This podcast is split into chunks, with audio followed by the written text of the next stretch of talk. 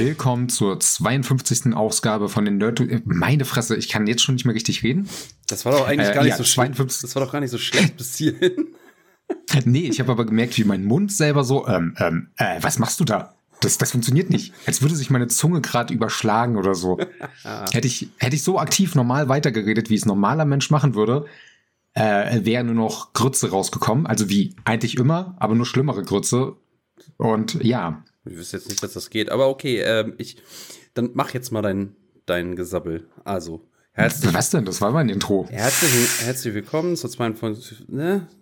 Ja, 52. Folge, bla bla bla. Der Typ da drüben, also den ich auf einem Ohr höre, den ihr aber auf beiden Ohren hört, weil ihr uns in Stereo hört, obwohl wir in Mono aufzeichnen, das ist Tobi. Sag Hallo, Tobi. Hallo, Tobi. Die andere Seite äh, ist ein Duo, das äh, ist Sir Daniels, Vorname Jack und ich, Robert. Hubert? Ja. Ja, genau so. Nein, ich habe gehofft, dass äh, Jack auch was sagt. Jack sagt leider nichts. Das ist traurig. Hm. Ich, ich, bin auch ein bisschen verletzt von. Ja, also, aber, aber, so muss halt ein Podcast starten, so ein bisschen, weißt du, so ein bisschen dissen. Ah für die Laune und jetzt. Also du brauchst ein bisschen mehr von Jack, dann irgendwann spricht er auch zu dir. Das stimmt. Aber dann äh, überschlägt sich meine Zunge ja noch mehr. Ah. Das ist ja doof. Und äh, im Gegensatz zu letzter Woche, wo wir eher so, so, so eine sehr fröhliche Laune für die ersten Themen hatten, haben wir diesmal dann einfach nicht so eine fröhliche Laune, weil die Themen genauso glücklich sind wie letzte Woche. mhm. Eigentlich, das hatte ich im Vorgespräch schon mal erwähnt, wollte ich in der Folge nicht wieder mit diesem Thema loslegen. Ja, also, muss, äh, man muss einfach sagen, ja. so, so gut das Jahr für uns Videospieler war, so scheiße ist es für die Entwickler. ja. Und wäre es wieder ein, wäre es ein kleines Studio oder irgendwas, was jetzt nicht so relevant ist, hätte ich auch einfach gesagt, nee, wir ignorieren das diese Woche mal. Muss ja nicht jede schlechte Laune haben oder ich weiß nicht, ob ihr gute Laune von sowas bekommt. Kann ja sein, dass ihr Sadisten seid. Finde ich ein bisschen sympathisch. Ähm, muss ja nicht jede Woche so sein, aber äh, ja, diesmal hat das halt ein größeres Studio äh, getroffen, was auch wirklich sehr wichtig in der Branche ist. Und zwar Ubisoft Montreal diesmal. Mhm. Und äh, Ubisoft hat ja 20 Milliarden äh, Studios, alles schön und gut. Das sind aber die, die äh, an Assassin's Creed arbeiten, die die Watch Dogs-Reihe erfunden haben, bis 2019 an Far Cry gearbeitet haben, also wirklich an großen, wichtigen Titeln. Und bei denen wurden jetzt 124 Mitarbeiter rausgeworfen. Ja, wo, also. wobei ich jetzt äh, mitbekommen habe, dass es äh, nicht äh, nur auf, äh, also dass es jetzt nicht äh, Ubisoft Montreal so ist, mhm. sondern äh, dass es sich darum handelt, dass Ubisoft eine Gesamtmenge von 124 Leuten entlässt, also quasi auf Gesamt-Ubisoft mhm. äh, verteilt. 98 davon, äh, lese ich gerade von Game Informer, 98 ah, okay. davon in Kanada. Das könnte natürlich Ubisoft Montreal sein. Ähm, aber äh, das ist hier jetzt nicht namentlich erwähnt. Und zwar, äh, ah. beziehungsweise das, was hier namentlich erwähnt ist, ist das äh, Jetzt lass mich nicht lügen. Cuts include administrative and IT workers, also äh, ja Verwaltung und äh, mhm. ja, IT. Äh, und einige davon von dem Studio äh, Hybrid oder Hybrid äh, äh, VFX Studio. Und das ist so ein Studio, was quasi ähm, Animationen für TV und Filme macht. Unter anderem halt auch, haben die auch an Mandalorian gearbeitet. Äh, da werden zum Beispiel äh, Leute, also sind jetzt Stellen gestrichen worden. Also mhm. jetzt äh, Ubisoft Montreal ist jetzt, so wie ich das jetzt. Ja, Moment. Ubisoft äh, Die Vorbereitung. Ja, ähm. Äh, also ich habe das vorhin, ich habe dir das erstmal so äh, abgekauft. Ich habe dann nur vorhin dann doch noch mal gehört, dass das nicht Ubisoft Montreal explizit trifft, sondern dass das halt äh, quasi gesamt äh, Ubisoft betrifft und halt äh, 98 davon, also ein Großteil äh, in Kanada basierten äh, Ubisoft-Firmen ähm, dann stattgefunden hat. Äh, und wie gesagt, davon dann halt äh, Hybrid VFX und das Ganze entspricht dann ungefähr 2% der kanadischen Mitarbeiter quasi von Ubisoft. Mhm so oder so, das klingt jetzt erstmal, wenn man es jetzt nur auf den Zahlen, auf die Zahlen runterbricht, klingt das nicht so schlimm. Äh, ist aber ehrlich gesagt auch den 124 Leuten, die da jetzt entlassen wurden, scheißegal, ob es äh, zahlenmäßig nicht so schlimm ist. Ich finde, das ist immer so ein, ähm, ein Versuch, die Wogen zu glätten, was aber für die, das Individuum, was da gerade vor die Tür gesetzt wird, und die sich jetzt erstmal überlegen, ja gut, wie geht's jetzt weiter? Ähm, scheißegal, wie gesagt. Mhm. Äh, zu dem ganzen Thema habe ich auch letztens einen ganz interessanten Post gesehen äh, von einem Analysten, der bei Media Research arbeitet. Der hat tatsächlich so ein bisschen versucht äh, zu erklären, woher auch so viele von den Kündigen kommen. Nicht alle natürlich, aber ein Großteil kommt tatsächlich auch so ein bisschen davon, dass die äh, Zinsen aufgrund der Inflation extrem gestiegen sind. Mhm. Und das hat er ganz gut äh, damit äh, erklärt, dass im Grunde wenn ein Studio jetzt entsprechend Schulden aufbauen muss für ein Spiel, was ja natürlich logisch ist, äh, du musst ja irgendwo Geld herholen, bist du ein mittelgroßes Studio, wirst du dir das Geld teilweise halt auch von den Banken holen, mhm. sind durch die Zinsen natürlich die Kosten viel höher, aber die Umsätze und die Einnahmen steigen logischerweise nicht. Also musst du irgendwo, um deinem Gewinn äh, zu bleiben, das Geld reinholen. Mhm. Und so traurig es klingt, natürlich sind die Mitarbeiter die, die das teuerste ausmachen und die, die dann am ehesten auch entlassen werden können. Das erklärt natürlich einen Teil nur von den ganzen äh, Entlassungen. Das hat er auch selber gesagt, dass es nur ein Grund von vielen ist.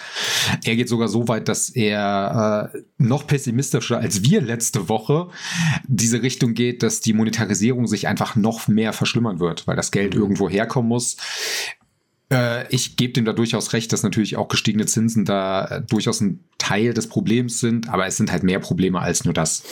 Ja. Also hm. auch das hat er natürlich nicht komplett erläutert, da er nun mal zu dieser Analystenfirma geht und das nur um das Thema Wirtschaft dahinter ging, ist das nur ein Grund, den er genannt hat. Ich fand es aber sehr interessant tatsächlich, dass er das mal erwähnt hat. Mhm weil es durchaus auf ein paar Studios nochmal einen anderen äh, Blickwinkel setzt, so witzig ist, so doof es klingt gerade große äh, Publisher wie zum Beispiel Epic, Microsoft oder auch Sony, gerade bei denen ist ja das Thema Geldbeschaffung und halt auch ähm, alles, was mit Zinsen zu tun hat, nochmal ein ganz anderes The äh, Thema. Dementsprechend kann ich es nachvollziehen. Trotzdem bleibt es dabei, dass ich auch weiterhin sage, es liegt so ein bisschen daran, dass die äh, Gameswirtschaft zu groß geworden ist, so ein bisschen jetzt absacken muss. Ja, gut, der Rest, glaube ich, ist im letzten Podcast ausführlich von uns besprochen wo äh, worden. Ja. Ich glaube auch. Ähm, ja, ähm, du hast ja dann zu der Kündigungswelle Ubisoft hast du dann auch nochmal Free Radical erwähnt, mhm. äh, wo wir jetzt in der Recherche auch nochmal ein bisschen nachgeschaut haben, wo ähm, ja, es im Moment so aussieht, als ob äh, Free Radical Du hast, äh, du hast mich dann wieder aufgeklärt, äh, das Studio hinter Timesplitters, was 2021 wieder eröffnet worden ist. Mhm. Äh, damals ähm, quasi unter der Schirmherrschaft von Playon, beziehungsweise damals Koch Media. Ähm, und natürlich unter dem Gesamtding, Publisher Deep Silver und äh, dementsprechend Embracer Group, ähm, dann quasi wiederbelebt worden ist, um äh, auch am neuen, an einem neuen äh, Timesplitters zu arbeiten. Und ja, aktuell sieht das so aus, als ob das Studio, ohne jetzt natürlich irgendwas rausgebracht haben zu können, äh, auch so gut wie wieder ges geschlossen ist, äh, aufgrund der Umstrukturierungsmaßnahmen der Embracer Group äh, von aus diesem Jahr, ich glaube, das hat sogar schon letztes Jahr angefangen. Ähm, und es wäre ja auch nicht das einzige Studio, was dieses Jahr dann die Schotten dicht machen muss. Volition Games ist ja auch schon äh, in den Schredder geflogen. Mhm. Und ähm, nicht nur das, äh, auch Gearbox äh, ist ja in der Schwebe, wie es mit denen weitergeht, äh, ob mit oder ohne Embracer Group. Also die werden wahrscheinlich nicht schließen, aber ob die sich vielleicht wieder äh, emanzipieren, ob äh, die von jemand anderen aufgekauft werden oder ob sie doch da bleiben, das äh, ist ja alles noch so ein bisschen in der Schwebe. Ähm, ähm, also bei der Embracer Group ist ja im Moment ganz schön Tummelum im Gang. Mhm. Ja gut, Embracer Group ist ja auch so ein Ding, die in dem Gaming-Geschäft gar nicht so groß drin war und sich halt einfach nur reingekauft hat vor einigen Jahren. Mhm ja, und jetzt halt einfach die Quittung bekommen, dass äh, große Firmen sich einfach in die Gaming-Branche reinkaufen, das ist einfach nicht machbar. Das hat auch Google gemerkt, das merkt Amazon. Auch wenn Amazon so, so, so einen kleinen Fuß in der Branche drin hat, ist es ja nicht so, dass die wirklich so groß sind auf dem Markt. Und das gilt halt für viele andere. Bei äh, Tencent funktioniert es, aber bei Tencent sind die Strukturen ja auch ein bisschen anders. Aber die meisten anderen sehr großen Firmen, die jetzt einfach versuchen, so ein bisschen Geld darin zu scheffeln, die scheitern daran relativ groß. Ja, das ist halt das Ding, Und wenn du, also Embracer ist ja auch kein Entwickler. Das muss man vielleicht auch mal klarstellen. Ja, genau. Embracer ist nichts anderes als eine Investmentfirma die äh, eben in Studios investiert hat. Die haben halt festgestellt, oh, der Gaming-Markt äh, boomt. Gerade, äh, die waren ja ganz groß am, äh, im Einkaufsmodus über die Pandemie. Äh, was mhm. gerade den Studios, die sie aufgekauft haben, natürlich unfassbar geholfen hat. Äh, zu dem Zeitpunkt. Ähm, und das sah ja auch erstmal alles gut aus, weil Embracer hat im Grunde genommen den Studios, die sie gekauft haben, äh, Fundings äh, ermöglicht, äh, hat viele alte Marken auch aufgekauft und den Fans dadurch irgendwie die Möglichkeit bzw. die Hoffnung gegeben, dass da vielleicht nochmal Revivals stattfinden. Äh, ich sag nur Legacy of Kane, ähm, ähm, auch Tomb Raider, äh, die sie gekauft haben und und und. Äh, ich weiß gar nicht, was da noch alles dabei ist. Ich glaube sogar die Herr der Ringe-Rechte haben sie gekauft. Ähm, ja, da ging es aber nur um spezielle Rechte, was Videospiele ja. angeht. Die haben nicht die kompletten, also die Herr der Ringe-Geschichte, glaube ich, wäre ein eigener Podcast ja, wert, um das mal wirklich zu erklären, wie das läuft. Ist ja gar nicht so wichtig. Also es geht darum, die haben halt unfassbar mhm. viel eingekauft. Und äh, wie du schon sagst, die Struktur bei Tencent, was ja auch im Endeffekt kein Entwickler ist, soweit ich weiß, sondern auch mhm. einfach nur ein riesen Investment-Konglomerat. Äh, die machen es natürlich ein bisschen intelligenter. Die kaufen einfach die Studios zum großen Teil nicht komplett, sondern haben Anteile äh, hm. zu äh, verschiedenen äh, großen Teilen sozusagen. Und dementsprechend ähm, hängen die da auch nicht ganz so in den Seilen, wenn es dann mal nicht so läuft bei den jeweiligen Studios oder äh, Publishern oder was auch immer. Ähm, und das äh, bei Embracer ist ja das große Problem, die kaufen den Kram direkt, hängen dementsprechend direkt mit drin und sind jetzt auch äh, deswegen ja äh, auf Umstrukturierung angewiesen, mhm. weil sie auch eine, äh, ein Investment nicht zustande bekommen haben äh, mit den, äh, mit, ich weiß gar nicht, welcher saudischen Firma oder war das sogar der saudischen äh, Regierung? Ich weiß es nicht. Das war die Regierung in dem Fall. Ja, und das hätte ein 2 Milliarden Deal werden sollen, soweit ich das im Kopf habe. Und der ist halt dann geplatzt und dementsprechend haben ihnen 2 Milliarden gefehlt, äh, die sie jetzt, ja, nicht haben und jetzt entsprechend gucken müssen, äh, um wirtschaftlich zu bleiben, wie es weitergeht. Mhm. Das ist ja das, was wir letzte Woche schon erwähnt haben, dass gerade diese Investoren dann halt irgendwann das Problem haben, das Geld muss irgendwo her und ja, die Spielentwicklung dauert einfach zu lange. Ja. Das, äh, Free Radical ist jetzt ein gutes Beispiel. Es ist natürlich noch nicht 100% safe, aber die Wahrscheinlichkeit ist extrem hoch, dass es genauso laufen wird, wie wir es gerade gesagt haben, dass die bald geschlossen sind.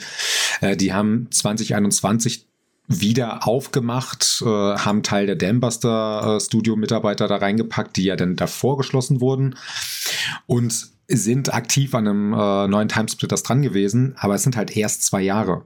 Und im Videospielbereich musst du lange dabei bleiben. Das merken, äh, selbst Microsoft merkt das immer noch. Microsoft war ja so eigentlich der letzte Player, der im Konsolengeschäft mit reingekommen ist. So alt ist die erste Xbox theoretisch kaum.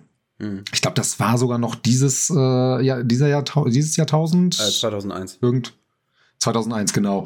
Und selbst Microsoft hat immer noch nicht so richtig den Fuß in der Branche komplett drin. Sie sind sehr groß in dem Markt, aber nicht groß genug für das, was sie eigentlich darstellen müssen. Nur Microsoft hat halt einfach das Geld. Das, Selbst ein Google hat es aufgegeben. Das ist das. Innerhalb von ein paar Jahren. Das ist das Faszinierende, ne? Ähm, ja, Google hat aufgegeben, Microsoft eben nicht. Das finde ich auch irgendwie mhm. sehr löblich nach wie vor. Und ich find, finde halt, du merkst einfach, dass die die Kohle haben äh, durch Microsoft, weil Microsoft, äh, also Xbox, wenn du dir die Verkaufszahlen im Vergleich zu Nintendo und Xbox, also zu den Konsolen anguckst, also PlayStation und, und Switch, ist das ja ein Bruchteil. Und äh, trotzdem mhm. wirkt Microsoft äh, ebenbürtig, zumindest von der Präsentation her, ne? beziehungsweise teilweise könnte man schon meinen, die sind eigentlich größer, was sie gar nicht sind. Also vom, vom, von der Bedeutung für den Markt. Ich finde mhm. das faszinierend. Absolut. Und ja, Embracer merkt es halt. Es ist leider traurig, weil Free Radical, die haben nicht nur die Timesplitter-Spiele gemacht, die waren ja eine Zeit lang, wurden die umstrukturiert in Crytek UK und haben dann zum Beispiel Konsolenumsetzungen für die Crisis-Spiele gemacht. Die waren okay, kann man machen. Crisis gehört für mich immer noch auf dem PC. Aber es war nicht nur das einzige Spiel und ich hätte mich sehr auf ein neues Timesplitters gefreut, weil Timesplitters 2 so eins der Spiele ist, die ich damals ums äh, bis zum Verrecken gespielt habe. Die waren, es war einfach ein richtig geiler Shooter, der so gut auf der Konsole funktioniert hat. Ich finde, heutzutage funktioniert der nicht mehr ganz so gut ist, wegen der Steuerung. Ja, schlecht gealtert, also nicht ganz so gut gealtert, ja.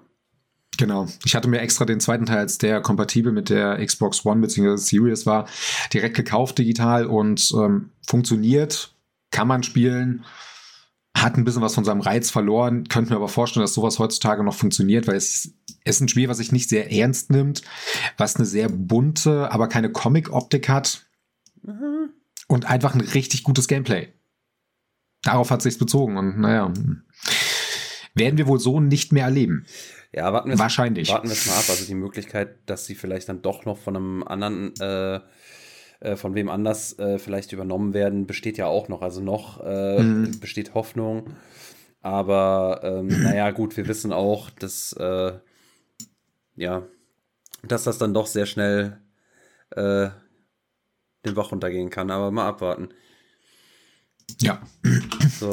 Gut, ich würde sagen, ja. genug der schlechten Nachrichten, oder? Genau, lass mal, lass mal spoilern jetzt. Ja, jetzt, jetzt, äh, also wir setzen jetzt nochmal wirklich zur Vorsicht halber wirklich eine Spoilerwarnung für die Marvel Spider-Man-Spiele auf der PS4 und 5. Wir werden alle drei Spiele komplett durchspoilern, die es gibt bisher. Wer noch Bock hat, den zweiten Teil zu spielen oder irgendeinen anderen Teil, sollte vielleicht die Folge ab jetzt beenden. Ja. Mit so positiven Nachrichten. Ja. Wie Leute verlieren ihren Job. Ja. ja. Äh, oder ihr könnt zum Outro springen, weil Timestamp für Outro wird es weiterhin geben. Das auf jeden Fall. Na gut, äh, ähm, ich würde ja. sagen, wir äh, teilen das Ganze mal so ein bisschen auf. Mhm. Ich hatte mal gesagt, dass wir so äh, Story, Technik, vielleicht Controller, den würde ich schon speziell in einen eigenen Bereich setzen, wie der implementiert ist. Und halt das Ende würde ich nochmal äh, speziell, was das Thema Nachfolge angeht, einzeln behandeln. Ich gehe mal davon aus, das wird für dich so okay sein. Ja, Wenn nicht, ist mir ja. das eigentlich auch egal. Ja. Ja, nee, nee, ja fangen wir mit der Story an, oder? Mhm. Äh, worum geht's in Spider-Man 2? Ähm, ja, im Grunde das, was mich halt am meisten stört, du hast halt zwei Hauptcharaktere nach dem Ende von Miles Morales, ja. wo theoretisch nichts wirklich passiert ist, was äh, dem irgendwas Wichtiges zufügt, ja. Ja, lass mal, also sagen wir mal so, wir können, wir können ja mal äh, von Anfang an äh, beginnen. Erstmal. So ja, ein Recap vom ersten und zweiten. Nee, das, das darfst das du machen. das meine ich noch nicht mal. Also, äh, okay. man, man fängt ja meistens so an. Also, der zweite Teil beginnt, ich glaube, zwei Monate oder fünf Monate nach, äh, nach Miles Morales, meine ich sogar. Ähm, das heißt, setzt relativ direkt äh, an diese Handlungsstränge vom ersten und vom zweiten, hauptsächlich von Miles Morales an. Äh, man spielt ja auch, also lustigerweise spielt man ja auch so ein bisschen die Jahreszeiten durch. Also man ist ja dann im ersten Teil ist mal so ein bisschen äh, Spätsommer, Herbst unterwegs und bei Miles Morales in der Weihnachtszeit. Ähm, mhm. Genau. Ähm, Peter hat äh, Doc Ock ähm, besiegt, äh, der dann sich später als Hauptbösewicht im ersten Teil rausgestellt hat. Ähm, und äh, Miles hat äh, ähm, ja im Endeffekt äh, Tinkerer ähm, ja, besiegt, beziehungsweise Roxxon äh, und Simon Krieger ähm, äh, das Handwerk gelegt. Und äh, ja, jetzt äh, haben, äh, also im, äh, bei Miles Morales war Peter nach den Ereignissen im ersten Teil dann auch erstmal out of order. Der ist dann erstmal äh, nach Europa gegangen mit MJ und war für ein paar Wochen nicht in New York. Dementsprechend hat Miles übernommen. Jetzt haben die beiden, also ist Peter wieder zurück und die beiden ja, machen halt jetzt gemeinsame Sache im zweiten Teil. Jo, das ist jetzt erstmal so grober Abriss, wie es anfängt. Genau. Und das beginnt im Grunde damit, äh, Miles muss eine, einen Aufsatz schreiben für eine College-Bewerbung, glaube ich, war das. Ja, so ein Essay. Und also Peter. So eine, so eine ähm, wie heißt denn das, so, eine, so ein Essay über sich selbst. Also, hm. ja. Und Peter hat einen neuen Job an der, am College, wo Miles ist, nee, angenommen. War die Highschool? Das ist eine Highschool, ja. So ist Miles echt noch so jung? Der ist so jung. Alter. Der ist, was, wie alt ist der? Kranker 15, glaube ich. 15 ist der, glaube ich. Dafür sieht er im Spiel schon ganz schön erwachsen aus. Egal. Ja, und äh, im Grunde war es das ab dem Punkt äh, so aktiv, was die berufliche Laufbahn angeht. Das wird erst später so wirklich weitergesetzt bei dem Peter. Es wird äh, nach dem Intro, was halt über äh, gegen Sandman ist, relativ still darum, wie Peter weitermacht und leider auch sehr still, wie es bei Miles weitergeht. Denn im Endeffekt finde ich, ist die Story von Miles die ganze Zeit nur, ja, ich muss das hier fertig schreiben. Ich weiß nicht worüber, ich komme nicht so ganz dazu und ich bin halt zu viel Spider-Man. Ja, und das war's dann halt für die. Ich weiß nicht, wie du das siehst, aber da fehlt dem Spiel irgendwie so ein bisschen der Fokus auf diese persönliche Ebene, die es am Anfang versucht ja äh, aufzubauen, mit halt eben, äh, Peter nimmt einen neuen Job an, kann am ersten Tag schon gar nicht richtig arbeiten und wird halt auch instant gefeuert. Das spielt später eigentlich kaum noch eine Rolle. Es wird in der Story mal erwähnt. Es ist auch für einen weiteren Handlungsstrang später wichtig, der auch dann den Hauptbösewicht einführt.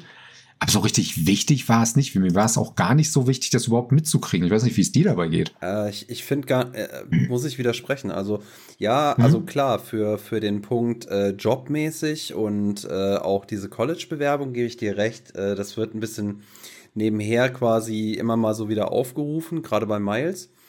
Äh, ich finde, das mhm. umrahmt aber ähm, als kleines Detail äh, so, so diese Unsicherheiten der beiden, äh, die, die sie trotzdem die ganze Zeit begleiten und sind nur ein Teil des Ganzen. Äh, Peter zum Beispiel, der ist ja äh, irgendwas Mitte 20, äh, will, äh, will mit MJ zusammenziehen, will äh, eigentlich ein normales Leben führen, einen Job haben äh, und, und ähm, ja, will eigentlich ein normales Leben führen, möchte, möchte so seine, seine Träume und Ziele umsetzen äh, die er damals mit Harry äh, sich gemacht hat. Da kommen wir später noch zu, wie sich das dann äußert. Und ähm, äh, da ist halt diese, diese Spider-Man-Geschichte und diese eigene, eigene Verantwortungsgefühl äh, grätscht ihm da gerne zwischen. Ähm, mhm. Da ist halt dieser, dieser Job, also der, äh, wo er als Lehrer am Anfang arbeitet und direkt seine Klasse einfach äh, vernachlässigt und hängen lässt und direkt gefeuert wird in dem Sandman-Incident äh, ist nur ein kleiner Teil, der das Ganze so ein bisschen einführt. Äh, und ich finde es dementsprechend, wenn man sich da einfach nur auf diesen Aspekt drauf stürzt, ja, dann ist es schlecht geschrieben und ist es zu knapp und äh, führt im Endeffekt zu nichts. Äh, ich finde aber, das ist ein winziger Teil vom größeren Ganzen. Und bei Miles sehe ich das genauso. Ähm, Miles ist gerade zu Anfang der Story äh, mega unsicher noch, als äh, was, was jetzt sein, was, was sich selbst angeht. Also er steckt halt in der Pubertät, äh, weiß nicht, was, was, was soll ich über mich schreiben, was sind meine Stärken, was kann ich eigentlich. Ähm, das merkt man auch, finde ich, in, in Spider-Man Miles Morales. Der äh, Miles stellt sich extrem selbst in Frage und seine Handlungen. Mhm. Und das färbt hier mit rein, geht hier mit rein. Äh, er ist sehr, sehr, ähm, er, er, wirkt sehr unsicher in gewissen Teilen. Und ich finde auch, das merkt man ähm, auch in den Interaktionen äh, oder beziehungsweise auch teilweise in den, in, in dem, wie, ja doch, in, in dieser zwischenmenschlichen Ebene zwischen Peter und Miles wenn äh, Peter im, im Verlauf des Spiels sehr, sehr häufig äh, über, über Handy mit Miles äh, spricht und sagt, äh, du, ich habe gerade keine Zeit, ich melde mich. Und Miles mhm. dann drauf reagiert, ja, klar, du meldest dich. Und da so die ähm, so in Frage stellt, ob, ob Peter jetzt äh, genervt von ihm ist, ob er ihm vielleicht ein Klotz am Bein ist, äh, ob Peter ihn als ebenbürtig wahrnimmt. So habe ich das gedeutet. Und der, dann, finde ich, macht äh, auch auch diese, diese Anfänge, die, wo du jetzt sagst, das ist, das führt zu nichts und das, das ist einfach mhm. viel zu dünn, äh, dann finde ich, macht das, wie gesagt, schon einiges mehr her. Ja, das ist. Da, ihr werdet ganz oft jetzt bei den Gesprächen mitkriegen, dass ich eher die negative Seite und Tobi eher die positive Seite bei der ganzen Geschichte äh, sind. Ähm, was mir aber ganz gut passt, glaube ich, dafür. Ich brauche einen Gegenpol für diese ganze Geschichte. Ich, ich, kann nicht garantieren, ich kann nicht garantieren, dass ich dir nicht auch mal irgendwie ausnahmsweise mal recht gebe. Git. Na gut, äh, gehen wir in der Story mal kurz weiter. Ähm, Im Grunde gibt es ja, ja zwei wichtige Kontrahenten in der gesamten Story. Mhm. Das ist erstmal äh, relativ stark am Anfang Craven the Hunter. der, glaube ich, auch in den Marvel-Filmen bisher gar nicht so relevant ist, natürlich in den Comics relevant. Im und im Spiel für mich. Einmal, der war mir komplett neu. Also ich bin ja kein mhm. Comic-Mensch und aus den Filmen kannte ich ihn überhaupt nicht. Ja, also dementsprechend äh, theoretisch sogar für die meisten Leute so eine Neudarstellung und meine Fresse ist das ein langweiliger Charakter. Und äh, der zweite Gegenpart ist halt, ähm, ja, das haben wir letzte Woche, äh, vorletzte Woche schon mal gesagt, das äh, Schlechteste in der PR-Kampagne Venom, beziehungsweise wer Venom ist.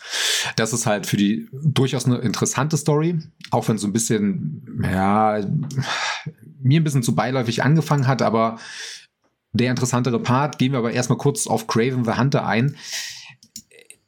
Was waren seine Intentionen? Vielleicht kannst du mir das irgendwie erklären, bevor ich jetzt darüber hate. Ja, und das Problem ist, da äh, bin ich in einem Punkt, wo ich dir recht geben muss. Äh, okay. Also ich habe mir da auch überlegt, okay, ähm, Craven ist er jetzt ein guter Antagonist? Und ich für meinen Teil denke mir immer, äh, versuche mich dann daran lang zu hangeln. Ein guter Antagonist hat eine hat in seiner Backstory einen äh, irgendwo nachvollziehbaren Grund, warum er tut, was er tut. Und das mhm, fehlt mir bei dem. Bei ihm ist es halt einfach nur, ja, ich, äh, ich, ich will, ich, ich will jagen und ich will, äh, ich will eigentlich sterben. Äh, ich glaube, der ist auch irgendwie, kommt dann so nebenher beiläufig raus, mhm. dass er auch krank ist und einfach. Ich glaube sogar des, Krebs ja, oder sowas. Er hat auf jeden Fall eine richtig krasse genau, Krankheit genau, genau. die ihn umbringt sieht, und er sieht man ihm nicht an. Genau, genau, er, die ihn eigentlich umbringt, aber er will nicht auf normale Weise sterben, also er will nicht einfach dahin siechen und dementsprechend mhm. sucht er sich einen Gegner, der ihm würdig, äh, ebenbürtig ist und im besten Fall ihn besiegt. So, und dementsprechend mhm. äh, äh, sucht er sich halt immer irgendwelche starken Antagonisten für ihn äh, in dem Fall dann die Sinister Six in New York, die dann irgendwann für ihn ins, ins äh, Bild rücken. Aber nicht nur, mhm. sondern halt auch, äh, ich glaube, Daredevil wird auch angezeigt zwischen, äh, äh, zwischen Spider-Man, Black Cat und was weiß ich nicht was.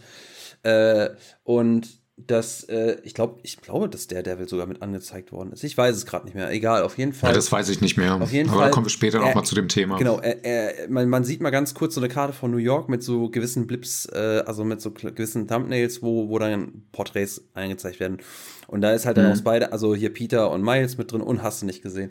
Und dementsprechend sieht der New York dann als Jagdgrund auf einmal äh, mit der Möglichkeit, dass hier jemand ihm ebenbürtig ist. Und das ist im Endeffekt alles. Und dann zwischendurch, also in so äh, im, im Verlauf der Story, kriegst du dann halt mal so gewisse Audiologs mit, wo er dann mit seiner Familie, ich glaube, der hat irgendwie zwei, drei Kinder und eine Frau, aber alles total toxisch, alle gegeneinander, bis auf eins der Kinder, was so ein bisschen Schiss hat vor den anderen, wo er dann aber sagt, äh, ja, ihr stellt ihn nicht so an, ne? Äh, muss er halt selber zum Jäger werden. Also im Endeffekt wollen die sich alle gegenseitig nur umbringen. Und äh, du fragst dich, what the fuck? Und warum? Was ist da jetzt der Sinn dahinter und der Grund?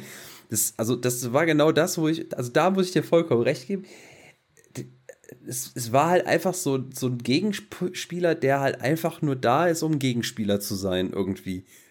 Also, der hat mir nicht, das, was also halt nicht wirklich was gegeben.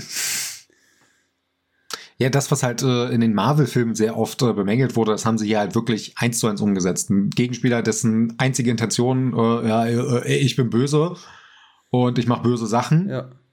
Äh, welchen Grund? Ähm, ich, ich, sterbe bald. Das Einzige, was ich gut finde bei dem Charakter, dass er die äh, Spider-Man äh, vorher nicht wirklich ernst nimmt als Gegner, sondern erst später und theoretisch erst mit dem Symbion. Ja.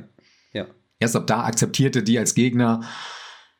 Ja, äh, ich mittlerweile verstehe ich so ein bisschen, warum sie die Werbekampagne nicht um Craven the Hunter gemacht haben. Das haben sie zwar kurze Zeit so ein bisschen gemacht, aber so insgesamt verstehe ich es, weil der Antagonist einfach super langweilig ist. Aber dafür Er kommt halt mit seiner Armee aus Klonsoldaten und das war's. Mehr kann er nicht. Ja, also das, äh, äh also ich hab's halt auch nicht verstanden. Also das Ding ist halt, ähm, er hat halt auch nicht irgendwie eine, eine, eine Weltansicht oder so, wo du dir denkst, okay, mhm. das, was er tut, ist aber in seinem Kopf trotzdem irgendwie zum größeren Wohl der Menschheit mhm. oder so, sondern es ist halt wirklich einfach nur Egoismus und egozentrisch äh, nur um ihn. basierend und das ist es. Ja. Und dementsprechend, ja, und dann, dann haut er halt auf die Kacke und äh, dreht New York auf links. Ähm, ja, nee, also das, das hat es mir auch nicht gegeben. Und dafür finde ich aber, äh, für, für diesen schwachen Plot nimmt er viel zu viel Zeit vom gesamten Spiel ein. Ich glaube, das ja. war mehr als die Hälfte, die er quasi als Antagonist wirklich gelaufen ist. Denke ich. Ich würde sogar fast sagen, drei Viertel nee, war nee. sein Ding. Nee, ich glaube ein bisschen weniger. Also ich würde schon sagen weniger, aber es, ist, es war für meinen Geschmack zu viel. Ich finde, äh, Venom hätte auch, kommen wir später auch nochmal zu, aber für das, was er dann dargestellt hat, hätte er nochmal mehr Zeit bekommen können. Ja, also das Ding ist, äh, so drei Viertel vom Spiel ist er auf jeden Fall existent und irgendwann, ja, bekämpfst du ihn halt in einem okayen Bosskampf. Aber geiler fand ich bei der gesamten Thematik rund um Craven, wie erwähnt wird, dass er tot ist. Äh, einfach nur in einem äh, Telefonat wird erwähnt, oh, er ist tot. Das weiß ich schon gar nicht. Selbst mehr. die Entwickler hatten gar keinen Bock mehr auf diesen Charakter. Das, das finde ich so geil. Muss ich zugeben, das weiß ich schon gar nicht mehr, aber. Ja, du hast ja irgendwann. Ah, nee, stimmt. Nee, doch, du hast ja, äh, der wurde doch hier von, von, äh, wer hat ihn denn jetzt umgebracht? War das nicht Venom selber? Der ihm den ja, Kopf Peter eigentlich. Nee, ja, aber ja, stimmt, stimmt. Als, äh, als er schon ziemlich weit äh, eingenommen war, hat er ihm den Kopf abgebissen, ne? Äh, nee, der hat ihn nur weggeworfen. Nee, nee, nee, nee, der, nee, hat, nee. der hat ihm den Kopf abgebissen. Und da habe ich schon, okay, das, weil das Ding ist, ich habe mich, ja, das fand ich nämlich so beachtenswert, weil das Spiel ist ja nun wirklich kein brutales Spiel, ne? Ähm, ja. Und äh, ich habe mich schon gewundert, so, warum ist das Spiel USK 16? Verstehe ich nicht. Äh, und wahrscheinlich ist das die Szene, weshalb es soweit ist, weil du siehst natürlich nicht so viel, aber äh, mhm. du siehst dann, äh, er beißt ihm volles, volles Met in den Kopf. Ich glaube, du siehst auch einmal, wie der Körper weggeworfen wird ohne Kopf. Das ist nämlich da oben auf einem dieser Vordächer vom Times Square. Äh, fällt mir gerade wieder ein. Und das siehst du schon. Also es ist nicht so, dass man nicht mitkriegt, wieso und warum äh, Craven stirbt. Also so ganz sicher, dass es ja, Craven ist? Ja, bin ich mir sehr sicher. Weil ich bin der Meinung, dass äh, nach dem Kampf Craven gegen Peter, beziehungsweise in dem Fall Venom, äh, Spider-Man, wie auch immer ich ihn nennen will, Danach kämpfst du ja mit Miles gegen Spider-Man, dass er da gar nicht mehr so relevant war. Nee, nee, so nee, oder also so ist sein Tod sicher, nicht, nicht relevant. Also es ist so, ja, er ist tot. Ja, das stimmt. Also ja. es wird ein bisschen, es wird sehr schnell abgetan, aber die, die Szenerie ist da, definitiv. Also da bin mhm. ich mir okay. zu fast 100% sicher. Na gut, aber nur zu fast. Ja. Äh, falls es irgendjemand besser weiß, könnt ihr es gerne erwähnen. Es spielt aber so oder so keine Rolle, weil im Endeffekt Craven ist ein richtig schlechter Antagonist und sein Tod ist auch einfach irrelevant. Ich frage mich weiterhin, aber das sind so Fragen, die darf man sich in solchen Momenten nicht stellen wo hat der eigentlich das Geld für die Armee her? Ja, Der hat Technologie. Fuck, selbst äh, Tony Stark wüsste nicht, wie er das hinkriegen sollte. Aber er hat kein Ding. Ja, vor allem so eine ganze Armee da. Ne? Also selbst wenn ich äh, zehn Banken überfalle, ich weiß nicht, wie ich eine ganze Armee äh, unterhalten soll. Und das ja, ist halt. Er hat es halt. Ich meine, das ist auch wieder so Videospiellogik. Das, das ist aber sowas, wo ich mir jedes Mal, ich, ich komme nicht umhin, da mir Gedanken drüber zu machen. Dann hast du, also es ist ja auch in jedem dieser Spider-Man-Spiele äh, es ist egal, ob du im ersten Teil Sable äh, hast, die dann irgendwann weg ist und dir erzählt, ja, aber meine Söldner bleiben hier, äh, die kann ich jetzt mhm. nicht abziehen. Gut, das wird ja noch irgendwo erklärt, warum die trotzdem auch nach Ende des Spiels noch ihre Stützpunkte haben oder man noch immer äh, Gegner-Encounter mit denen hat. Okay, aber äh, dann sowas wie, äh, was ist denn das? Ähm ja, hier, hier passt halt am besten. So Craven. Das sind diese, diese Hunter. Mhm. Das sind, die sind Craven absolut loyal ergeben. Craven ist tot. Die haben ja. diverse Stützpunkte verloren, aber die sind immer noch da. Das ist nicht, das ist nicht erklärbar. Ich meine, das ist Videospiellogik, ne? Also keine Frage. Ja. Aber ich meine, ich verstehe es aus dem Grund halt nicht. Ich, ich verstehe es ein Stück weit, wenn ich jetzt sage, okay, ich habe äh, ich habe jetzt noch nicht alle Stützpunkte erledigt bis zum Ende, äh, bis nach Ende der, der Main Story, dass ich die noch machen kann, okay, und danach sind die weg. Das wäre, das wäre ja irgendwie logisch nachvollziehbar. Und es ist ja nicht so, dass, äh, dass man nicht sagen könnte, ja, aber es gibt immer noch Verbrechen in der Stadt, die man bekämpfen kann. Und da ist ja auch egal, wie die Leute ausgestattet sind. Aber es, mhm. das ist halt sowas, das raff ich nicht. Oder der Symbiont ist, äh, ist, äh, ähm, es ist, ist, äh, ist, ist besiegt. besiegt. Nennen wir es mal besiegt, genau. ja. Aber diese Symbiontenarmee, woher, warum auch immer die noch infiziert sind, nachdem man irgendwie dieses, was ich weiß gar nicht mehr, was man gemacht hat, damit äh, die Infektion zurückgeht. Äh, ach nee, das Hive Mind äh, äh, ausgelöscht oder wie auch immer. Ähm, mhm. Alle sind wieder äh, äh, erlöst. Ah nee, doch nicht. Da sind immer noch mal so ein paar, die trotzdem mhm. noch rumeiern. Und warum? Das, ja, also, das, ich, wie, gesagt, wie, du sagst, das ist Videospiellogik. Ja, also Man versucht halt die Welt trotzdem nicht tot genau. zu machen, aber. Ich, ich hm. komme nicht umhin, mir, mir da die Frage zu stellen, warum? Ich, also, naja, egal. Könnte ich mich, ähm, könnte ich mich im Kreis drehen jetzt weiterhin, aber bringt ja nichts. Ja.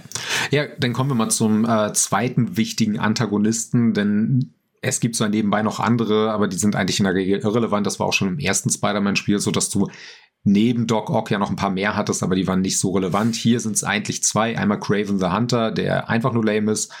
Und äh, Venom, in dem Fall gespielt von Peters alten besten Freund, würde ich es halt einfach mal nach, äh, sagen. Von Peters besten Freund, ja, was heißt gespielt, aber schon von seinem besten Freund, aber nicht mehr gespielt. Also das ist halt. Ja, ja. gut, da hast du recht. Weiß, weiß ähm, ja.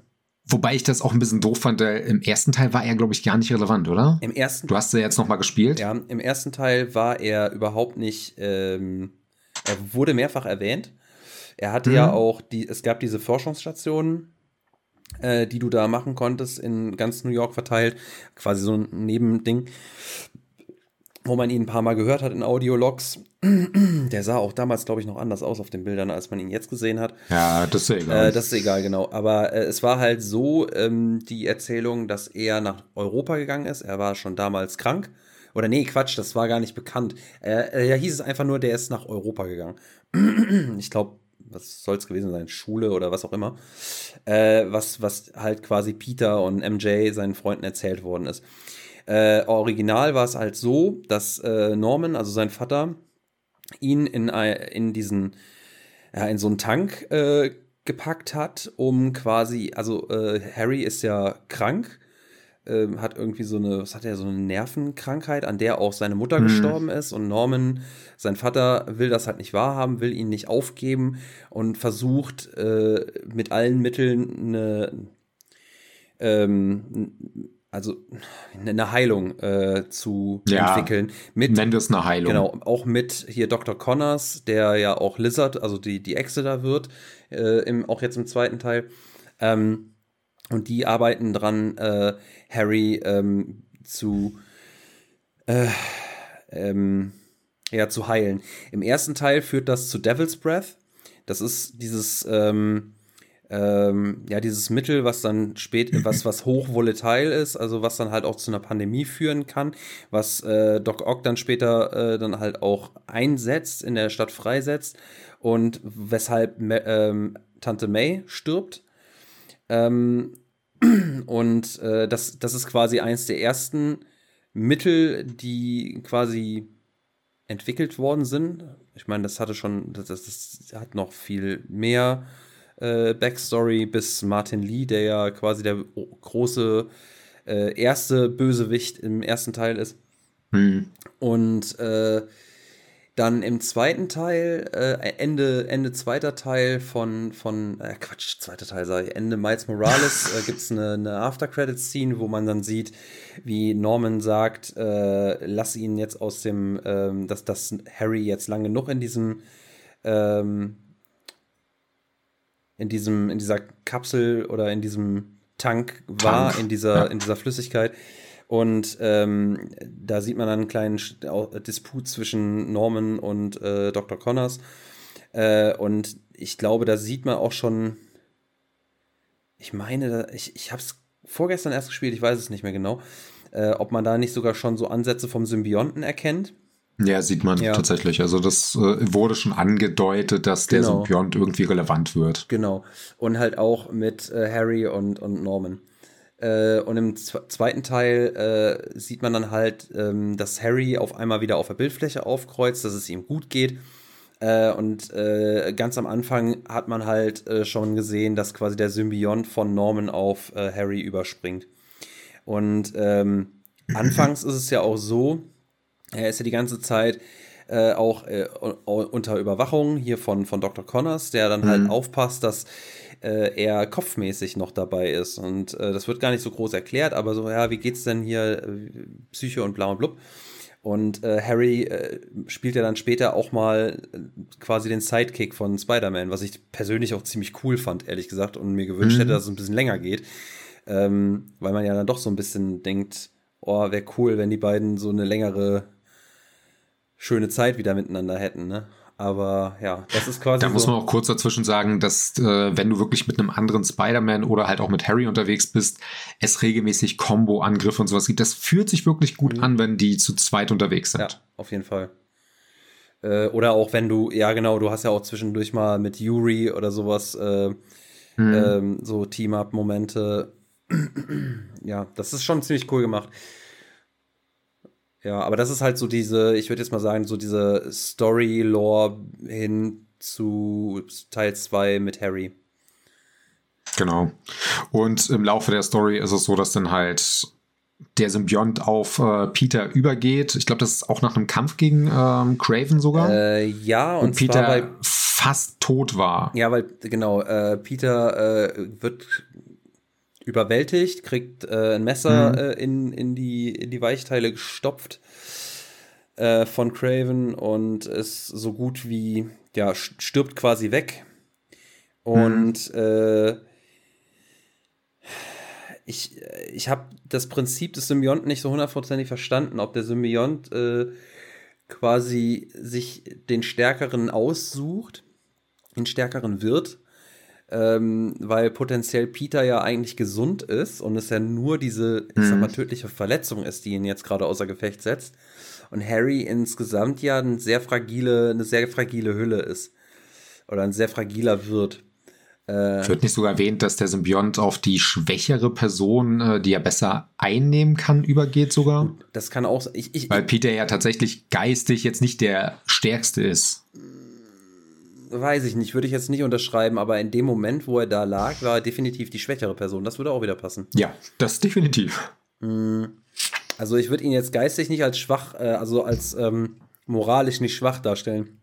Ganz im Gegenteil. Nicht moralisch, aber dass er geistig wirklich äh, viele Probleme hat und dadurch halt psychisch, wahrscheinlich ja. angreifbarer für ist. Genau, nee, ich, psychisch ich glaub, gesehen. Ich glaube, in dem Moment ja. war es tatsächlich die körperliche Schwäche, weil er sie überhaupt nicht zur Wehr setzen konnte und dementsprechend auch die, äh, die, die psychische ähm, Komponente komplett erstmal out of order war. Also dementsprechend, der war hm. ja komplett weggetreten, da war ja gar nichts zu holen.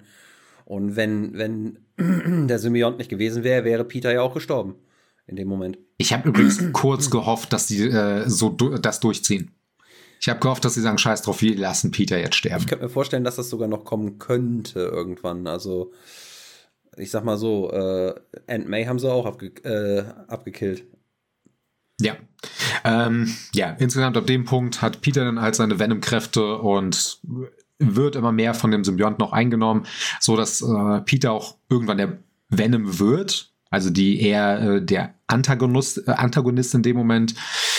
Das Ganze wird natürlich rückgängig gemacht, weil Peter darf ja dann doch nicht sterben oder der Antagonist sein und äh, ja, Venom geht dann halt wieder über zu Harry, gezwungenermaßen und der ist dann aktiv wirklich Venom, den du auch kurze Zeit dann spielen kannst, was ein okayer Moment war. Ich fand es ziemlich. Hätte mir ehrlich gesagt ein bisschen mehr erhofft. Das auf jeden Fall, aber ich fand diese, äh, dieses Fenster auf jeden Fall ziemlich geil. Ich fand es mhm. vor allem, und das fand ich auch bei den Venom-Kräften, ich finde das äh, tonal so geil gemacht, wenn die Töne mhm. dann halt einfach die, die, äh, die, die, einfach die Geräuschkulisse, wenn du jemanden schlägst, wenn du Treffer setzt, wie das einfach, da haben sie den ganz einfachen Kniff gemacht und haben das Ganze ein bisschen übersteuert.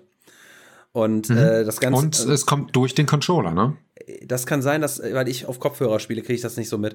Ah, okay. Ähm, aber was sie halt auch gemacht haben, du hast, kriegst eine Vignette äh, einfach ins Bild.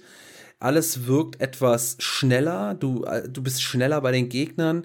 Äh, also das Ganze mhm. wirkt auch wirklich giftig. Also um das jetzt mal so, diesen Pun einfach mal zu bringen.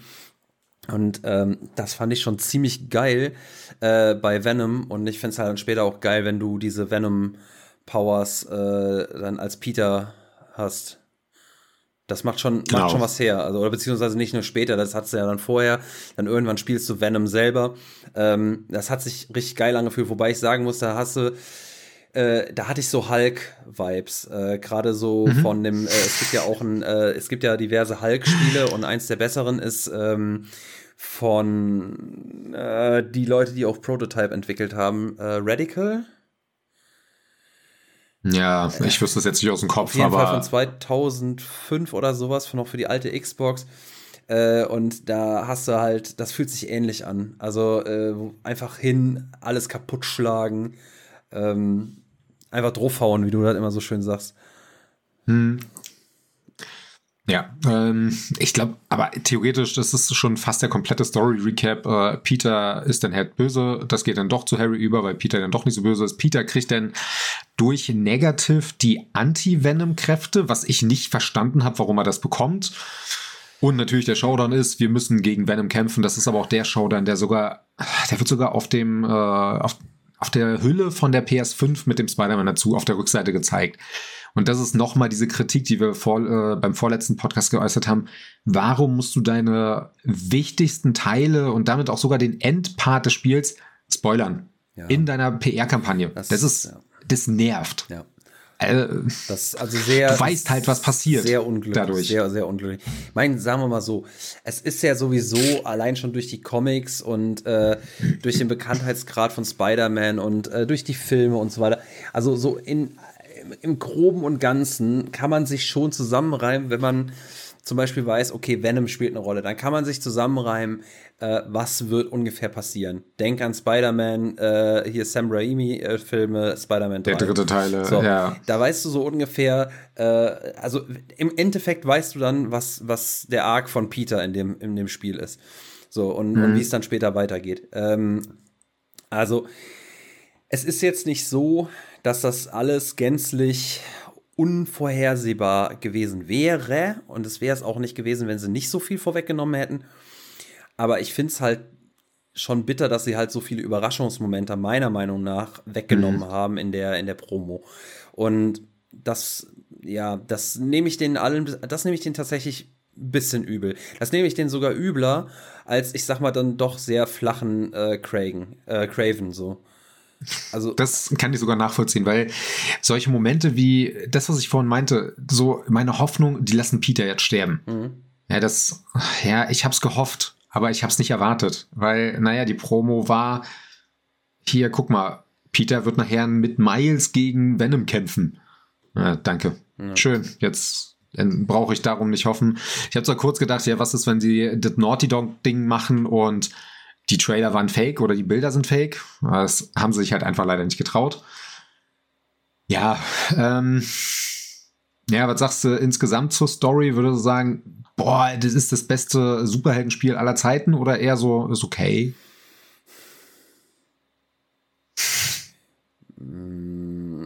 Ich würde sagen, es ist gut. Äh, ja. Insofern, als dass ich, wenn ich jetzt sage, also wenn ich jetzt mit der, mit der Fragestellung hingehe, fühle ich mich unterhalten. Äh, auch von der Story hat die mich am Spielen gehalten, ja. Ähm, Finde ich, äh, dass es die geilste Story ist, die es jemals in einem Superheldenspiel oder Superhelden irgendwas Medium gab, würde ich Nein sagen. Habe ich, äh, finde ich andere Sachen interessanter. Fand ich, äh, fand ich auch bei Spider-Man 1 zum Beispiel. Liegt aber auch vielleicht dabei hm. äh, daran, dass Spider-Man 1, und das ist, ähm, das ist so ein Punkt, ähm, das habe ich schon bei Horizon Forbidden West gesagt, im Vergleich zu Horizon Zero Dawn. Ähm, das mit dem ersten Teil, das war so ein Wow-Moment. Und der zweite Teil ist halt, äh, ist super gewesen, also hat mir wirklich Spaß gemacht, hat äh, diverse Dinge erweitert aber der Wow-Moment war halt nicht mehr so da. Und die mhm. Story und auch wie die Story erzählt wird, ähm, weil es halt auch, wie gesagt, so comic-nah, filmnah ist, ist jetzt nichts, was nicht in irgendeiner Art und Weise erwartbar ist, beziehungsweise gerade wenn du Spider-Man machst, was halt schon, der, der halt, ja, wie gesagt, seit 40 Jahren existiert, ähm, dann, dann ist das schwierig, da absolut neue Maßstäbe zu setzen. Und das habe ich auch gar nicht erwartet. Also es ist halt auch, das ist auch sowas, was ich immer sage. Ich meine, es ist leicht, enttäuscht zu sein oder sich enttäuscht zu geben von der Story, weil sie äh, nicht mega innovativ ist oder weil sie nicht äh, irgendwie neue Ansätze bringt. Aber dann ist auch die Frage, was ist denn deine Erwartungshaltung? Und wenn du jetzt neue Storybeats mhm. kriegst, äh, erwartest und, und was weiß ich nicht was, was wäre dir denn eingefallen? Was, was, was hättest du denn daraus machen wollen? Und wäre das dann so innovativ? Das ist halt auch immer so eine Frage. Ähm, aber das ist jetzt, geht, geht zu weit. Also ich persönlich, ich gehe daran, ähm, ich habe das, was ich erwartet habe, bekommen. Eine, eine hm? gut erzählte, schön inszenierte Superhelden-Story von Spider-Man. Und dementsprechend sage ich, ja, ist eine gute Story. Ähm, nicht perfekt, aber gut. Ähm, nicht perfekt eben daran, dass ich finde, dass Venom hätte ein bisschen mehr Screentime kriegen können. Cragen, äh, Craven hätten sie sich entweder sparen können oder ihm, wenn sie schon, weil sie machen ja auch einige Sachen äh, selber, also original, also wo sie dann selber sagen, okay, wir machen unsere eigenen Storybeats, ich sag nur Aunt May, ähm, die, dann, dann hätten sie vielleicht Craven auch noch mal ein bisschen modifizieren sollen, dass er irgendwie eine, eine Backstory kriegt, die irgendwie auch äh, ihn nachvollziehbar macht, sag ich mal. Wenigstens das, ne? Weil das bisschen Nachvollziehbarkeit, ja, ich kann verstehen, ich habe keinen Bock, äh, an meiner Krankheit dahin zu siechen. Das ist der einzige Punkt, den ich an diesem Charakter verstehe. Der Rest, äh, ähm, ja, also, ja, also ich persönlich sage, ist es gut. Und was ich auch vor allem gut finde, und das jetzt damit schließe ich ab, ähm, ich finde gut, dass es nicht so lang ist. Mhm. Dem würde ich mich aber auch anschließen auch aus äh, diversen anderen Gründen, aber das nicht zu lang ist, hilft dem äh, definitiv der Dramaturgie der Story insgesamt. Man fühlt sich im Vergleich zum, gerade zum ersten Teil, der für mich etwas lang gezogen war, was aber mehr an der Open World lag als alles andere, fühle ich mich mehr durch die Story geleitet als alles andere. Das war für mich gerade beim ersten Teil so der größte äh, Knackpunkt du machst eine Mission, ey, hier, guck mal, du kriegst 33 Nebenmissionen, Aktivitäten und du machst drei weitere Missionen. Naja, wir haben aber noch 95 weitere Nebenmissionen. Das fühlt sich hier nicht so schlimm an, obwohl es das hier auch gibt. Mhm. Aber um äh, meine eigene Frage kurz auch aufzugreifen, würde auch sagen, es ist eine gute Story. Überraschung hätte ich mir trotzdem gewünscht und wie gesagt, äh, Peter sterben lassen, das wäre eine krasse Überraschung, die hätte mich so ein bisschen gefreut, weil am Ende des Spiels ist er auch nicht mehr relevant, weil er selber sagt, nö, eigentlich will ich nicht mehr so viel. Miles, viel Spaß, mach, äh, was du willst. Ähm, da finde ich einfach die Batman Arkham-Reihe bedeutend konsequenter. Mhm. Ob das jetzt nur Lore in irgendeiner Art und Weise mit den Comics dahergeht, spielt für mich gar keine Rolle. Aber einen gewissen Grad der Konsequenz, gerade bei so einem großen Spiel, hätte ich mir gewünscht, weil die haben halt zwei Spider-Man. Die können viel machen. Die können jemanden sterben lassen. Ja. Also darf ich einmal kurz erwähnen, warum heißen die beide Spider-Man? können die sich nicht untereinander anders nennen? Können die nicht sagen, ey, Miles oder Pete oder irgendwas macht Spitznamen? Das macht, das, ja, warum? Nee, das stimmt. Das, das, machen die, aber in der Öffentlichkeit machen sie es ja nur nicht. Aber äh, ja, ähm, ja. ja. Aber äh, mich aufgeregt. Äh, Nochmal zu dem Punkt der Konsequenz, die du da nennst. Äh, ja, ich, ich, ich sehe deinen Punkt ein. Ähm, kann mhm. man drüber diskutieren und äh, sicherlich wäre es auf jeden Fall eine Überraschung gewesen, wenn sie Peter gekillt hätten. Ähm, ich finde aber den Vergleich mit Arkham, also mit Batman, auch wenn ich deine, äh, deine Argumentation, die ist verständlich und, und sehe ich, seh ich ein, ich finde aber, das sind zwei Franchises, die du nicht. Ja, doch, man kann sie schon grob miteinander vergleichen, aber auch nicht gänzlich, weil ich immer noch es so sehe, Spider-Man ist die hoffnungsvollere Vers Variante, sag ich mal, der hoffnungsvollere Charakter ja, an sich.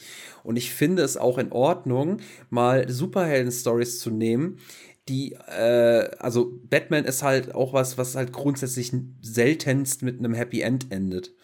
Äh, in, ja, es ist halt immer eine sehr negative, eher so eine Film-Noir-Geschichte ja, am Ende, weil Batman einfach vom Charakter sehr düster genau, ist. Genau, und zumindest ist es immer, es ist vielleicht nicht dann, also Batman schafft es halt aus Rabenschwarz ein helleres Grau zu machen, sag ich mal, in, in der Konsequenz.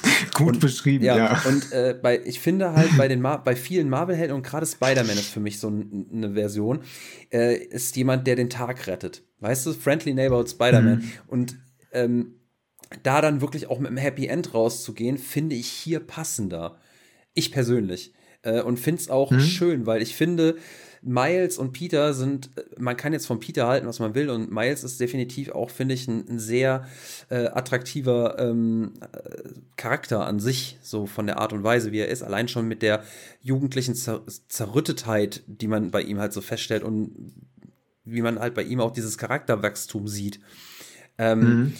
Aber es sind beides so, so Charaktere, auch Peter, zu denen man halten kann, die sympathisch sind und denen man auch was Gutes gönnt. Und dementsprechend bin ich auch zufrieden mit dem Ende, dass, dass Peter jetzt endlich auch mal sagen kann, ey Miles, du kannst das, ich kann mich jetzt mal zurücklehnen und kriegt vielleicht auch mal das, was er endlich will. So, das, das finde ich auch mal ganz nett. Und das heißt ja nicht, dass es im dritten mhm. Teil nicht bergab geht. Und es wird wieder irgendwohin bergab gehen. Und die Frage ist, wie weit. Ähm, aber wie gesagt, ich, ich finde es bei Spider-Man ein Happy End zu setzen für beide auf eine gewisse Art und Weise äh, vollkommen legitim. Ähm, es muss nicht immer alles scheiße enden, nur damit man irgendwie einen Aufhänger für den dritten Teil hat. Es muss ja nicht scheiße enden, aber ich finde gerade bei Venom hast du halt einen Antagonisten, der dann doch eher die düstere Variante ist äh, aus dem Spider-Man-Universum, die man durchaus negativer setzen könnte. Mhm. Aber äh, ich nehme Batman deswegen halt viel als Vergleich, weil man es durchaus auf Videospielsicht ein bisschen vergleichen kann. Zum einen, Spider-Man hat das Kampfsystem von Batman geklaut. Ja. Also komplett. Ja, das stimmt. 100 Prozent. Verfickte Scheiße. Spider-Man ist die Weiterentwicklung von Batman als Kampfsystem, was okay ist, weil es funktioniert. Und einfach, weil es damit gut vergleichbar ist. Es sind halt drei Teile mittlerweile, wobei Batman ja einen vierten in Anführungsstrichen vier Teile hat mit der Origins-Geschichte und äh, einfach der Gegenpart für mich aus DC ist. Aber DC ist allgemein bei solchen Sachen ein bisschen düsterer.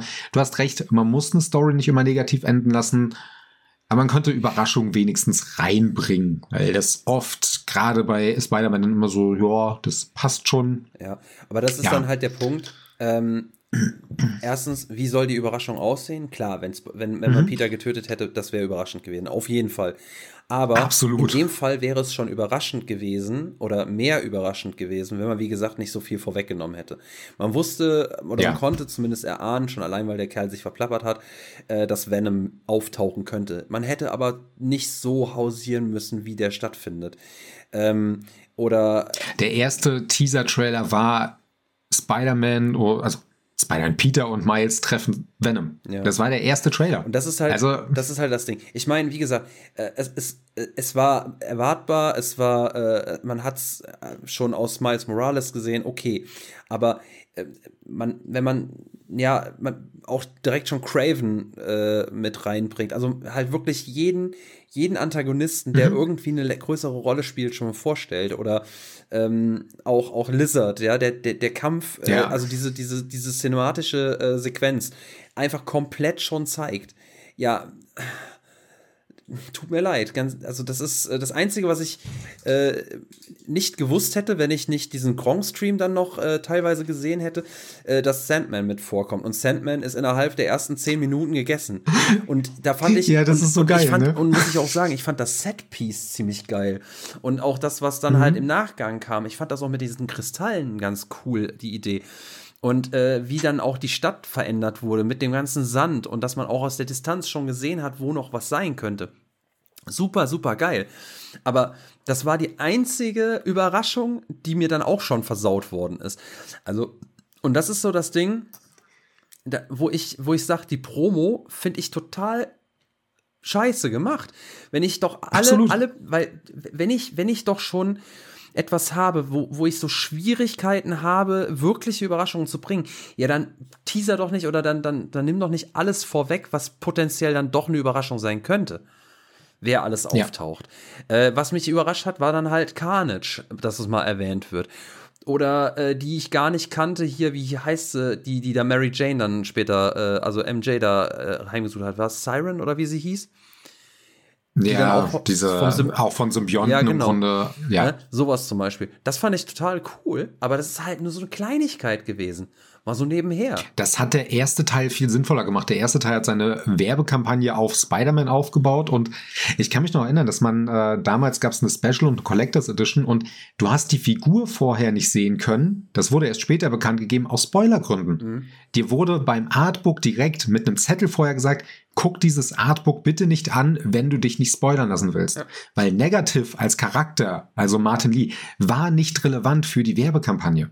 Ja. Und sowas sollte man vielleicht wenigstens ganz kleines bisschen behalten. Wie du sagst, wenn der einzige richtige Antagonist, den du nicht vorher geteased hast, in der ersten Stunde abgehandelt wird, ja, ja dann kann es auch sein lassen. Dann nimm doch den anstelle von äh, entweder Venom oder von Craven. Also da lässt sich das sinnvoller machen.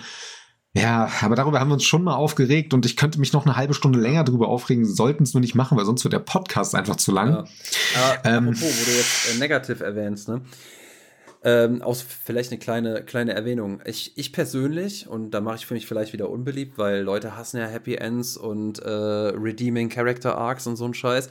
Ich persönlich, ich fand das ziemlich cool, äh, was sie mit Martin Lee äh, dann in, im Verlauf von, mhm. von diesem Arc gemacht haben, also mit Miles und ähm, Martin Lee. Und auch die Art und Weise, wie Miles dann mit ihm umgeht. Ähm, ich persönlich äh, fand das ziemlich cool, also wo Miles dann auch sagt, ich werde dir das nicht vergeben, aber ich bade mich jetzt nicht ja. mehr da drin. Ich werde jetzt keine Rache mehr suchen. Und äh, es dann wirklich schafft, Martin Lee äh, ein Stück weit oder halt doch wieder zu bekehren. Und äh, ja. er, es ist ja der Punkt, wo äh, er Peter quasi ja hilft, seinen Geist zu befreien vom Symbionten. Mhm. Ähm, und dafür seine komplette Kraft äh, aus, äh, in ihn reinbuttert sozusagen, was dann halt quasi diese Umkehr äh, zum Anti-Venom quasi ermöglicht, weil halt hm. Mr. Negative, also Umkehr sozusagen. Also so habe ich das zumindest verstanden. Aber das fand ich. Ja, er gibt ihm halt die Kräfte, genau. genau. Und das fand ich so insgesamt, so als äh, so, so, so ein auch äh, um, um diesen äh, Character Arc auch abzuschließen, sehr, sehr cool.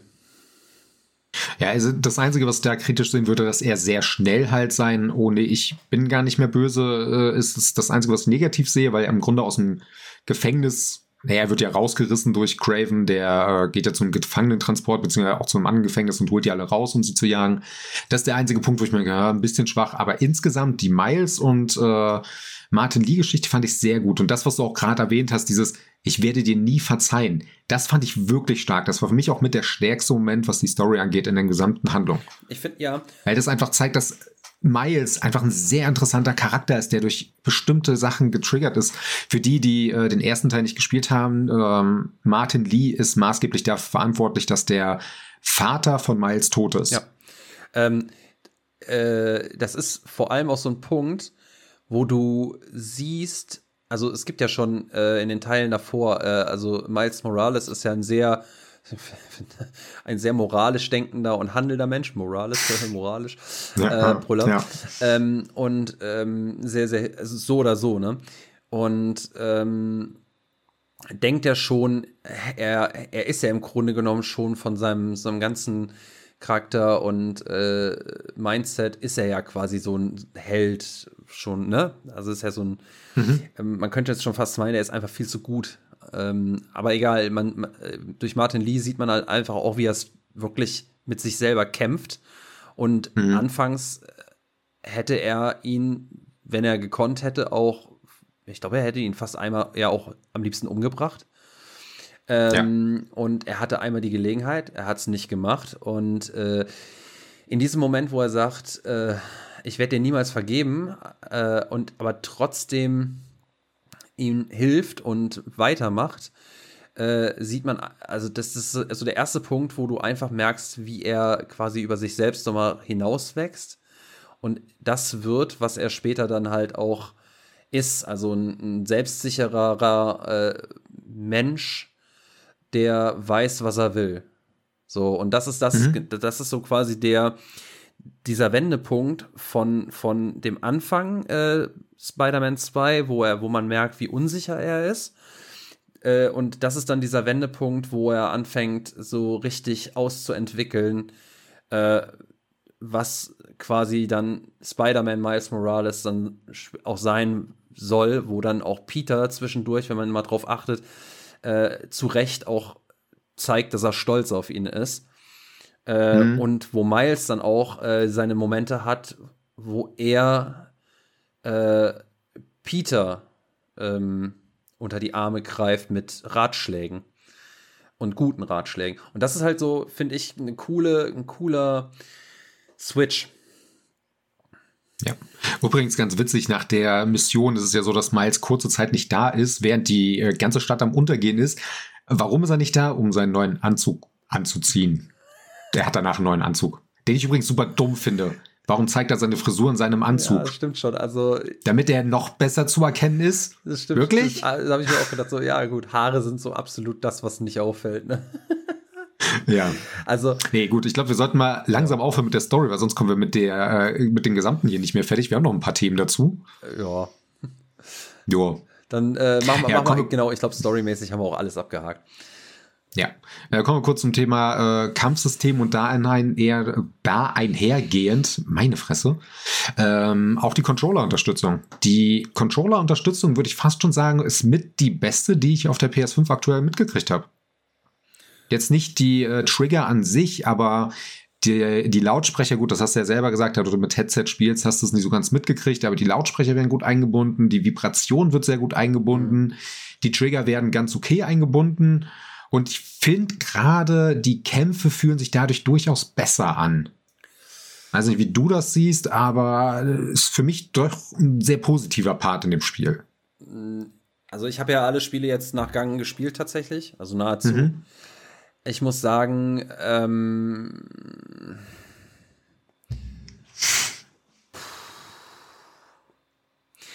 Controller, mhm. Controller-Unterstützung, muss ich sagen, ist mir jetzt kein großer Unterschied zwischen allen drei Spielen aufgefallen. Mhm. Muss ich jetzt mal einfach so sagen. Ähm, auch, auch was die Trigger angeht. Ich habe ja Spider-Man 1 Remastered gespielt, da hast du auch die Trigger-Unterstützung dann mit reingepackt. Ähm, es ist überall mhm. nicht ganz so krass, wie es hätte vielleicht sein können, aber naja. Ähm, ich muss aber sagen, die, das Kampfgefühl im zweiten Teil fühlt sich definitiv noch mal flutschiger an als äh, in mhm. 1 und Miles Morales. Also es äh, fühlt sich generell so ein bisschen äh, fluider an und zackiger. Was ich allerdings ähm, krass fand, war, wenn du dann diese Venom-Kräfte dann irgendwann hast. Äh, mhm. Oder auch die, äh, ja, heißt ja überall Venom, also auch, äh, auch bei Miles. Mhm. Und wenn du die triggerst, beschleunigt sich dein Kampf ja. Also du bist ja dann schneller mhm. unterwegs für einen gewissen Zeitraum, du schlägst Härte zu. Und wenn das dann nachlässt, alter Vater fühlt sich das danach langsam an. Und das fand ich ein mhm. bisschen äh, und auch schwach. Also ich, ich also einerseits finde ich das unfassbar krass und eigentlich gut, weil man, man, gewöhnt sich dann ja auch wieder dran, aber ich finde es schon eigentlich ziemlich gut, dass es so distinkt unterschiedlich ist. Äh, andererseits denke ich mir so, boah, es ist irgendwie schon, irgendwie schon scheiße, wenn du dann wieder so lahmarschig bist und so lange warten musst, bis mhm. das wieder auflädt. Aber ey. Die Fähigkeiten laden zu langsam auf, wirklich. Ja. Das Spiel lebt von den Fähigkeiten, weil das Standardkampfsystem hattest du halt jetzt zwei Teile lang, äh, Teile lang schon durchgespielt und fühlt sich, wie du sagst, halt so na, an. Und dann wartest du halt gefühlt drei Minuten pro Kampf, bis eine Fähigkeit mal wieder da gesagt, ist. Ich finde es am schlimmsten, wenn du diese, wenn du diese äh, Venom-Fähigkeiten, also gerade diesen, mhm. diesen Modus, also wo du, wo du halt dann Gas gibst auf einmal. Das ist, glaube ich, wenn du beide, beide ähm, Analogsticks äh, drückst. Mhm. Ähm, da merkst du es am krassesten, finde ich, weil dann hast du ja diesen, wie gesagt, beschleunigten Modus und danach, wenn du da wieder rauskommst und entschleunigst, fühlst du dich halt unfassbar langsam. Ja, ich merke halt auch einfach das äh, Abnutzungsverhalten von dem Standardkampfsystem. Das Standardkampfsystem ist ja eigentlich ähm, ein Entfernungsschlag, wo du dich zu ihnen schwingst äh, mit Dreieck oder mit Viereck draufhauen. Mhm. Und dann kannst du noch ausweichen. Und wie gesagt, das hatten wir zwei Teile schon und das war ja da nichts Neues. Es wurde ja abgekupfert von dem Batman-Kampfsystem, diesem Free-Flow-Kampfsystem. Und das hat ja auch schon in den Mittelerde-Spielen seinen äh, Weg hingefunden. Das heißt, das Kampfsystem selber ist ein bisschen, hm. Und jetzt bei Spider-Man 2 ist es schon so ein bisschen, huh. Ja, mit dem. Ich finde mit dem großen ja. Unterschied, und das ist mir aufgefallen, als ich dann halt, wie gesagt, die anderen beiden auch direkt nach Gang gespielt habe. Ähm, was ich sehr, sehr geil finde, ist, dass du von Anfang an äh, es machen kannst, dass du theoretisch den Boden während dem Kampf nicht berühren musst im zweiten mhm. Teil. Und das funktioniert im ersten Teil erst, wenn du, äh, erst sehr spät, wenn du deinen Charakterbaum äh, so weit gelevelt hast, mhm. dass du die Gegner auch äh, aus der Luft nach oben ziehen kannst mit Dreieck. Ähm, und das dauert sehr lange. In Miles äh, geht das relativ zügig, aber du kannst, du, du kommst zwangsläufig, fällst du immer ein Stück tiefer und bist irgendwann am Boden. Das heißt, mhm. es ist, äh, kannst du nicht so gut halten. Was grundsätzlich ja nicht schlimm ist, weil da musst du halt, ja, öfter mal springen, ein bisschen taktischer verhalten. Äh, und im zweiten Teil kannst du potenziell wirklich die ganze Zeit in der Luft bleiben. Also, das mhm. fand ich, äh, also das habe ich ja fast nur so gemacht. Also ich habe diverse Kämpfe fast gar nicht den Boden berührt. Ähm, und im ersten Teil war ich total enttäuscht, dass das nicht ging von Anfang weg. Und bei mhm. Miles äh, war ich dann auch relativ enttäuscht, dass das halt ähm, zumindest nicht ganz so lang funktionierte. Aber ähm, mhm. das, das ist mir schon aufgefallen und das fand ich, ich persönlich sehr positiv. Ja, ähm, ist es an sich auch, trotzdem hätte man mehr ändern können am Kampfsystem selber. Weil das nächste Problem ist, was das Kampfsystem hat, äh, nicht das Kämpfen selber, sondern die Gegner. Die Gegner sind effektiv, abgesehen von den Skins, nennen wir es mal so, äh, dieselben Gegner, die du vorher schon mal hattest. Ja, auf jeden Fall. Und das ermüdet halt sehr schnell, weil für mich war dann gerade die ersten fünf, sechs Stunden jeder Kampf immer gleich. Mhm. Okay, spamme halt Viereck, geh ab und zu mal in die Luft, damit es ein bisschen abwechslungsreich ist. Oder wenn du auf einem Dach kämpfst, damit du die Gegner schneller loswirfst, weil dann wirfst du sie halt einfach runter. Das ist okay. Ähm, Spider-Man tötet nicht übrigens. Das macht er gar nicht. Ja, und das war's dann für den Kampf. Ab und zu mal eine Fähigkeit, aber die Fähigkeiten habe ich dann angefangen mir aufzuheben, weil na, ich habe sie ja fast nie. Mhm. Ich habe auch nicht so ganz verstanden, wie laden sie sich auf. Über Zeit kann ich irgendwas dafür machen. Es gibt, glaube ich, Fertigkeiten, die du lernen kannst, damit es schneller geht, aber also gegen so richtig gut balanciert ist es nicht. Ja, also gegen Ende ging es bei mir ziemlich schnell, aber ich kann jetzt könnte jetzt mhm. auch nicht sagen, warum. Mhm. Ja. Das nächste Problem ist auch insgesamt die Gegnerauswahl ist einfach so gering. Es gibt halt alles einfach in zwei Varianten und das war's dann. Das waren die Gegner. Abgesehen von den Bosskämpfen, die teilweise wirklich sehr gut inszeniert sind. Ja. Gut. Ähm, ich würde sagen, also ich kann tatsächlich zur Technik nicht viel mehr sagen oder zum Kampfsystem. Was hast du dann noch für eine Kategorie? Weil mir platzt langsam die Blase. Ich muss pissen, Junge. Das ist doof für dich, weil kurz zur Technik will ich erwähnen, wir haben ja im äh, vorletzten Podcast schon viel gesagt, wie gut es aussieht. Ähm, es gibt einen Punkt, der mich bei Technik wirklich, wirklich angekotzt hat. Und das sind die unsichtbaren Wände. Jo. Hast du es jemals geschafft, aus der Welt versehentlich rauszufliegen? Äh, ja, ja, ja, natürlich. Also, äh, aber das, ja. Es, es bringt ja nichts. Also du, du drehst ja wieder um. Automatisch. Das finde ich einfach, einfach schlecht. Mega unglücklich. Also, das fand ich auch ich richtig schlecht gelöst. Da habe ich schon so viel Besseres gesehen. Richtig, also momentan, ich spiele Alan Wake 2 aktuell und dort ist es auch so, dass du zu weit aus deinem Bereich rausgehen kannst und die machen das halt im Rahmen der Story, dass das nicht funktioniert. In Spider-Man ist es einfach so, nee, oh, das geht nicht. Ja. Ja, dann können sie auch eine unsichtbare Wand hinstellen. Also, weiß ich nicht, hätte man besser lösen können. Ja, und vor allem in, also ich meine, ja klar, das Problem ist halt einfach so, in Spider-Man 1 war es noch so, du kommst halt einfach nicht übers Wasser. So. Ja, genau. ähm, genau. Ist ein einfacher Weg. Das hat GTA damals auch gemacht.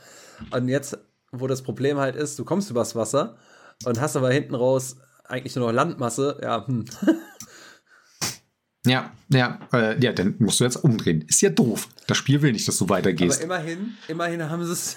Es ist trotzdem dumm gemacht, aber immerhin schwingst du nicht einfach gegen so einen Alpha-Pixel und kommst und fällst auf den Boden.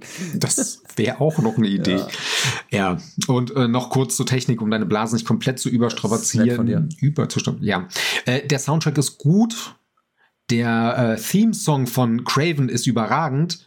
Ja, das war's. Also die Anfangszeit dachte ich, das ist ein geiler Soundtrack, weil Craven halt viel da war. Ja, aber das, naja. Ja. Leider ist er nicht so relevant, dass der Soundtrack richtig gut ist. Ähm, ja, äh, zwei Sachen hätte ich noch einmal kurz, wo ich mich ein bisschen beschweren musste, ist MJ als Charakter. Warum ist sie stärker als die Soldaten von äh, Craven? Kannst du das mal ganz kurz erklären? Äh, ich verstehe jetzt nicht, wieso du sagst, sie ist stärker. Die benutzt halt einfach den Taser und fertig. Und dann ist das. Ja, warum, warum trickst sie die ganzen Soldaten aus? Sie muss ja nichts machen. Sie hat ihren Taser, geht von hinten dran, ballert die um, fertig. Ja.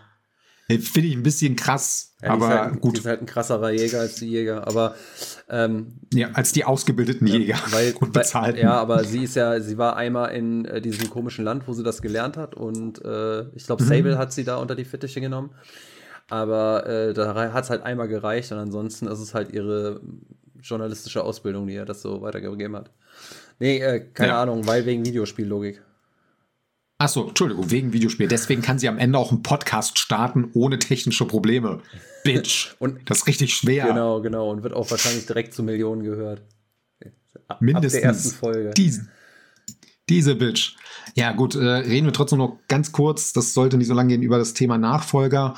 Äh, hast du da dich so ein bisschen belesen, außer diese Carnage-Geschichte, oder weißt du da noch gar nichts weiter drüber? Ähm, also, zum einen höre ich ja den Friends Per Second Podcast. Das heißt, ich war äh, mhm. äh, quasi in Anführungsstrichen live dabei, als äh, der, oh, wer war das denn? Nicht der Game Director, ähm, was der Art Director? Ich weiß es nicht. Auf jeden Fall. Art Director, glaube ich, war Art Director, genau, schon gesagt hat, äh, oder beziehungsweise äh, SkillUp hat ja gefragt, na, wie würde man das denn machen?